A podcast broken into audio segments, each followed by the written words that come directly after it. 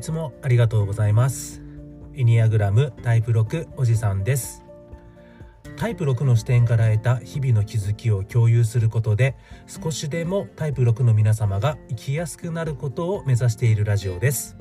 それでは始めたいと思います。はい。では、えー、今日なんですけれども、えー、ここまでずっとあのタイプ6について、えー、いろいろとあの深掘りをしているんですけれども、えー、今日は、えー、タイプ6の分裂の方向と統合の方向ですね。はい。えー、この2つについて掘り下げていければいいなと思っております。えー、特に今日はその性格タイプ6ですね、えー、私自身もタイプ6なんですけれども、えー、タイプ6のこう分裂の方向について特に、え、詳しく、え、していければいいなと思っております。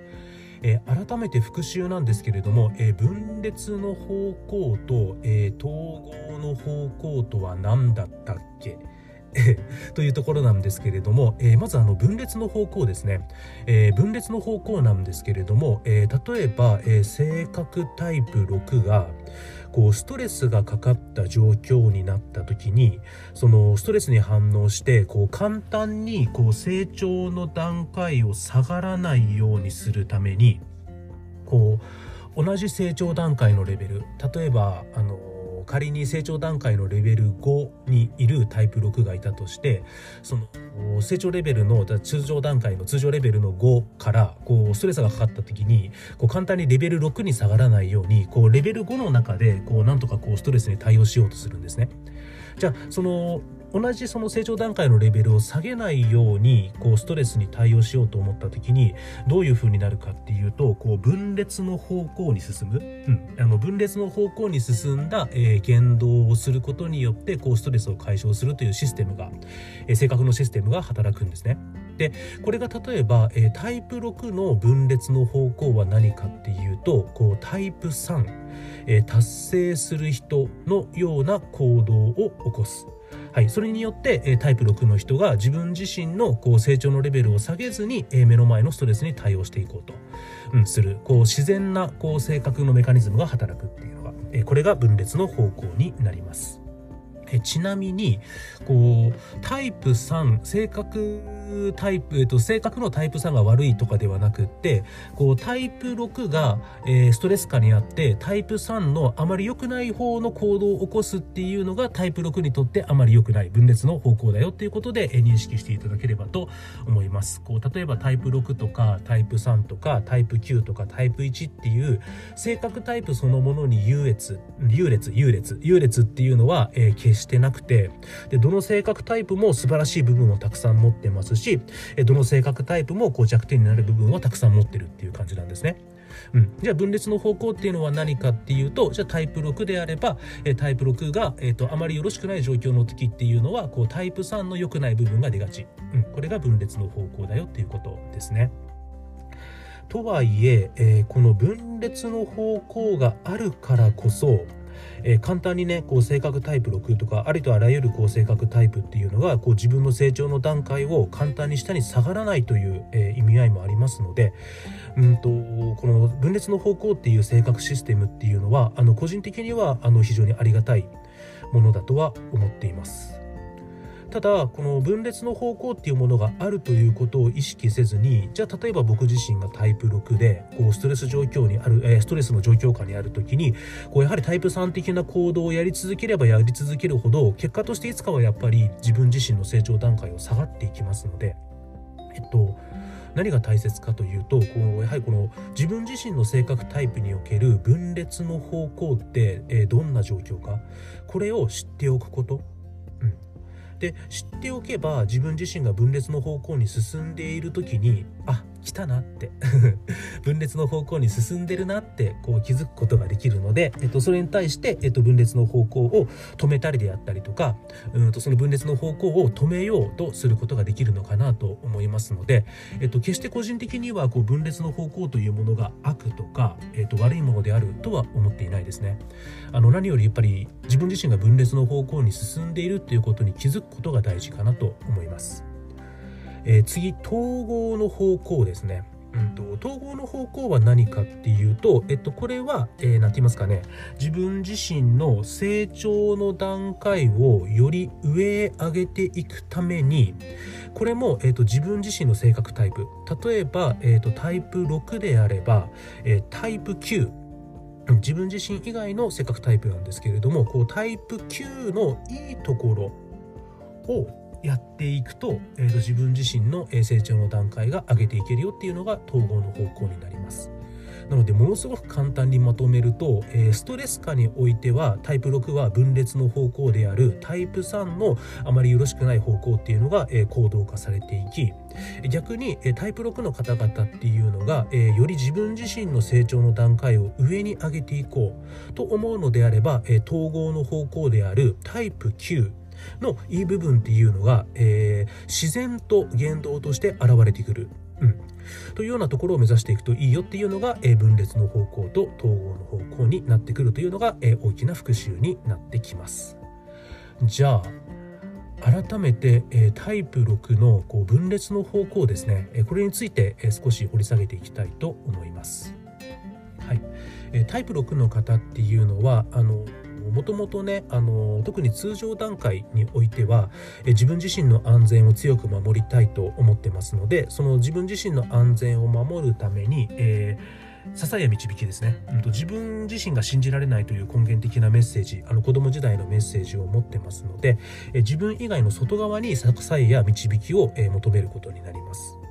じゃあ、えっと、自分自身の周り外側に、えー、支えや導き、うん、を求めるためにどうするかっていうと、えっと、自分の外側の組織とか自分の外側の人、うん、自分の外側の誰か何かに対してすごくこう時間とかこうエネルギーを費やしていくんですね、うん、これは結果として自分自身を守るためだったりはするんですけれどもじゃあそうやってこう結局タイプ6の方っていうのはえっと、自分自身のために結果として周りに対してものすごく時間とエネルギーを使うっていう人になるんですけれどもじゃあその周りに対して時間とエネルギーをどんどん使っていくとやっぱりこうなんだかんだストレスが溜まっていくことになるんですね。え、自分のためであってもやっぱ人のために時間使ってますのででそのじゃあ溜まってきたストレスっていうのが、えー、タイプ6自身が持っている対応レベルを超えた時、うん、あのもうほっといても人のためとか組織のために一生懸命頑張っちゃうのがタイプ6なんですね。特に通常の、えーと、成長だ成長段階の通常レベル、えーと、成長段階の、えー、例えば成長レベルの、えー、5、まあ、6とか5以上、うん。1とか2とか3とか4とか5とか6の人っていうのはこう特にほっといてもこう人とか周りとか組織のために頑張っちゃうんですけれどもその頑張りが度を超えると自分の許容範囲を超えてくるんですね。うん、そのストレスが。じゃあストレスが自分の許容範囲を超えた時にどういう風になるかっていうとこう分裂の方向である、えタイプ3の方向に向かっていくと。うん、タイプ3のあまりよろしくない方向の、え、ことっていうのが、え行動化されてくるっていうことになるんですね。えー、具体的にどうなるかっていうともともと人とか組織のために頑張ってるんですけれどもその頑張りがさらに駆り立てられていきます。そしてどんどんどんどん仕事中毒になっていきでその周囲に適応するためにあの飽くなきもどこまでもどこまでも努力を、えー、し続けるというふうになっていきます。はいあのさながら周りから見るとこうタイプ3、うん、あの結果を重視するタイプ3のようにタイプ6が見えてくると思います。なのであのタイプ6の方々僕自身もそうだったんですけれどもあのエニアグラムのことをあのあまり知らない状態でこうエニアグラムの性格判断テストを受けるとわりかしこうタイプ3のポイントが高く出るんですね。はい、あの僕もあのエニアグラム診断やると大体タイプ6の点数が一番高くてでタイプ5とタイプ3が同じぐらいの点数が出るんですね。でタイプ6とタイプ3のスコア差もそんなに大きくなかったりするんですけど、まあ、これなんでかっていうとあのおそらく僕通常段階通常レベルの段階にいるタイプ6ですのでやっぱ仕事上とかこうプライベート上でストレスが起こるとやっぱ分裂の方向であるタイプ3の行動がよく出るので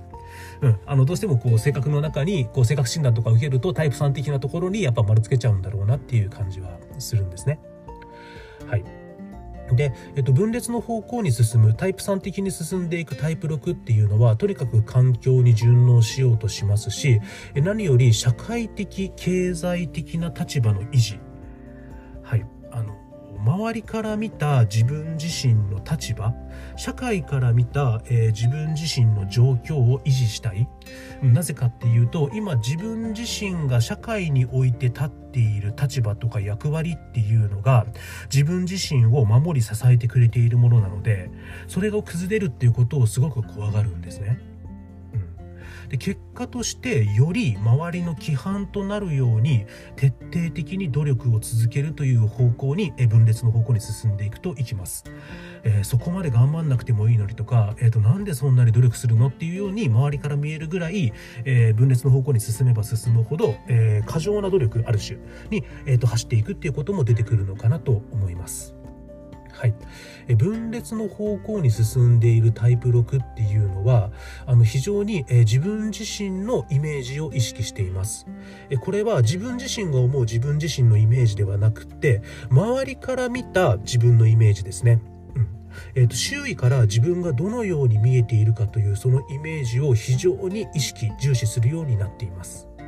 そして、えーと、周囲の仲間から受け入れられるための外見とか仕草とか態度とか専門性をとりあえずものすごくこう高めようと、うん、そこに対してすごく努力をするんですね。なので自分自身がどうか以上にこう周りにどうすれば自分が周りに認められるか、うん、そこにものすごくよりエネルギーをかけるようになるっていうのが、えタイプ6が分裂の方向に向かっている時の状況になるかと思います。なんていうかなこうとにかくまずは、えーと、周囲をこう自分の仲間に引き入れようとしますし同時に周囲から自分が拒絶拒否されるっていうことをむちゃくちゃ避けたがるものすごい避けたがるっていう状況になりますね。で実際こううん、周囲のためにとにかく自分自身のイメージあの周りから見た自分のイメージを守るためにこう分裂の方向に進んだタイプ6ってね。とにかくこう自分の仲間を増やそうとしな自分自身の仲間を増やそうとしながらさらに周りから拒否されることを避けようと思ってとにかくこう外見仕草態度専門性にこだわって努力をするんですけれどもこう意外とこの分裂の方向に進んでいるタイプ6を周囲から見て周囲はどういうふうに感じてるか？っていうとうんとなんかねこうなんでそんなに無理やり親しそうにしようとするんだろうとかなんでそんなにむっちゃプロ意識持って頑張るんだろうってあのその周りと仲良くしようとしてる感じとかこうプロであろうとして努力してるところはすごいと思うしむっちゃわかるんだけどなんでそんなわざとらしいんだろうって。この人なんでこんなわざとらしく仲良くしようとしてるんだろうとか何でこの人こんなわざとらしく無理やり努力しようとしてるんだろうって実は見えているらしいです。その分裂の方向に進んでるタイプ6ってね周囲から見るとねこれね辛いっすね。あむっちゃこう自分の胸に手を当ててみるとこう分かるからその分きついなって思いますね。はい、あと同時にあの分裂の方向に進んでいるタイプ6っていうのは非常に競争心も強くなります。はい、これも非常にタイプ3的ですね。あのタイプ3はやっぱりこう結果を出すためにやっぱり競争にこだわりますので。はい、でただ、えっと、タイプ6っていうのはもともとこう忠実な人ですしこう何て言うかなあの自分自身のこう支えや導きをあのキープするために本当はこう競争してこう間との間に人との間に仲悪くなるとかって嫌なのでじゃあ自分自身が自分自身の、えっと、周囲に対していいイメージを持ってもらうために競争をして競争に勝てば周囲からのイメージが良くなるんですけどじゃあそれを、えっと、身近な誰かとの競争に持っていくのではなくて何かしらのグループや信念と一体化して、えーと、そっちに自分自身の競争心を逃がすとのことです、えー、具体的には何かっていうとあるスポーツチームとかある会社、うん、あと学校あと国とか宗教と一体化するっていう感じですね、まあ、例えばあの中日ファンうん、とにかく中日ファンであるっていう自分。例えば巨人ファンである自分っていうのを強く持ってで中日ファンとか巨人ファンと一体化してじゃあその、えっと、中日対巨人。例えば中日ファンであれば、えっと、巨人に競争心を持っていくみたいな。うん、なんでその身近な誰かに競争心を持っていくとあのその人との仲が悪くなって支えや導きが減る可能性がありますので自分でない何かね、うん、例えば自分の会社ね、えっと、自分の会社と一体化してライバル会社を徹底的に勝とうみたいな。えっと、自分の会社とか、えっと、自分のチームと一体化してじゃああのチームとかあの会社に負けないように頑張ろうぜっていう風にして、えっと、その競争心を特定の誰かではなくてあとは自分自身の競争心ではなくて、え自分が所属する何かと自分を一体化してじゃあ自分が所属している何かとその間とのその相手とのライバル関係にその競争心を逃がすっていう風にしがちとのことです。はい、あととても、えー、自慢げで自分を売り込むあと人を見下す人を相手にしないという傾向が出てくるというようです。あの分裂の方向に向かっているタイプ6ね。これむっちゃ怖いですね。えっ、ー、とその裏側にはあの非常にあの自己評価が低いあと劣等感があるっていうのがあります。あの自分を信じることは良くないというメッセージを持ってますのでえ結果非常にタイプ6っていうのは相手との劣等感を感じやすいですしえ自分を信じることができないんでかなりこう自己評価は実は低かったりするんですね。はいじゃあその低い自己評価とか劣等感の裏返しとしてこう自分がいかに優れているかを周りに認めさせるためにどうするかっていうと自慢げになったりとか自分を売り込んだりとか人を見下して自分を上に持っていくっていうことによってうん、その自己低い自己評価とか劣等感を隠して、うん、自分を優れているように見せると。うん、で自分を優れているように見せていれば自分が所属しているチームの中での自分の立場が安定するって無意識のうちに思っちゃうっていうことなんですよね。うん、これもむっちゃよくわかりますね。そうですねでこのそうだなあの分裂の方向に向かっているそのタイプ3の方向に向かっているタイプ6っていうのはうんと自分自身とか他者を利己的に利用します、うん、あの自分自身の立場を守るために自分を利用しますし、えー、自分むしろ自分を騙すんですよね、うん、それから自分自身の社会的立場を守るために当然あの周囲も利用しています。はい、あと自分自身の背景のごまかしも結構しますね。え、ー、とちっちゃい嘘をつきます。例えば自分の成果をあの嘘はついてないんですけれども1.2割増しにするとかね。うん、例えばそのうんきっと学生であれば昨日何時間勉強したみたいの、えっと、本当は3時間しか勉強してないんだけど、うん、5時間頑張ったよって言っちゃったりとかね。あとあの過去の自分の成果を少し大きめに言ったりするっていうのを、うん、悪気なく言いますね。あのこれも分かりますね。やっちゃってるなと思います。あとはあの自分のライバル集団、うん、ライバルの集団であったりとかあの自分自身が、えーと、信じられない考え方、うん、に対してそれを打ち負かしたいという欲求を強く持っているとのことです。そうですねこの分裂の方向ですねこうタイプ3の方向に向かっているタイプ6っていうのはあの何より、えー、周りから見た自分のイメージっていうのをとても意識しそして周囲から受け入れられるためにね、えっと、外見仕草態度それから専門性を高めようと悪なき努力をしています。ただその状況っていうのは実は、えー、周囲から見たら、うん、何この人わざとらしいなって実は思われてたり思われてる傾向があるんだよっていうことですねそして非常に競争心が強くなりますただその競争心っていうのを自分から相手ではなくて自分を一回どこかの集団チームに所属させその集団えっ、ー、とその所属した集団チームの、えっと、ライバルになっているところに競争心を逃がすっていうことをしますね。はい、そして低い自己評価とか劣等感を隠し、うん、その低い自己評価とか劣等感がある上でも、えー、人から優れる、うん、自分は優れている人間だと見せることによって、えーと、自分の立場を守ろうとするために非常に自慢げになり自分自身を売り込み人を見下し、えー、人を相手にしない、うん、もっと言えばちょっとした嘘、うん、自分の成果とか結果を課題に言うような嘘をついてしまう、うん、そんな状況になりがちだよっていうのが、えー、分裂の方向に進んでいく、えー、タイプ6とのことです。えっと、そうですね。あの、話しながらむっちゃ苦しいです。全部わかるなと思って、タイプ6である僕。で、まず、あの、何よりこういう状況になるタイプ6っていうのは、あの、そもそもこう、分裂の方向っていうのはシステムですので、避けられないものなので、あの、こういった状況ですね、うん、競争心が強くなったりとか、あの、自慢げとか自分を売り込むとか、ちょっとした嘘をついちゃうとか、うん、あの自分自身をね他者に受け入れてもらうために外見とか仕草態度、うん、こういったものを過剰にね、えー、やりだしてるっていうことに気づいたらそれは分裂の方向に向かってるっていうことに気づくことがまず大事なのかなと非常に思っております。はいじゃあ今日もここまでたくさん聞いてありがとうございました。えっ、ー、と次回はね、えーと、タイプ6いい方の話します、えー、タイプ6が統合の方向に向かっていく、えその具体的な状況っていうのをより細かく話していきたいなと思っております。じゃあ今日もたくさん聞いていただいてありがとうございました。がとうございました。また次回もお願いします。エニアグラムタイプ6おじさんでした。それでは失礼します。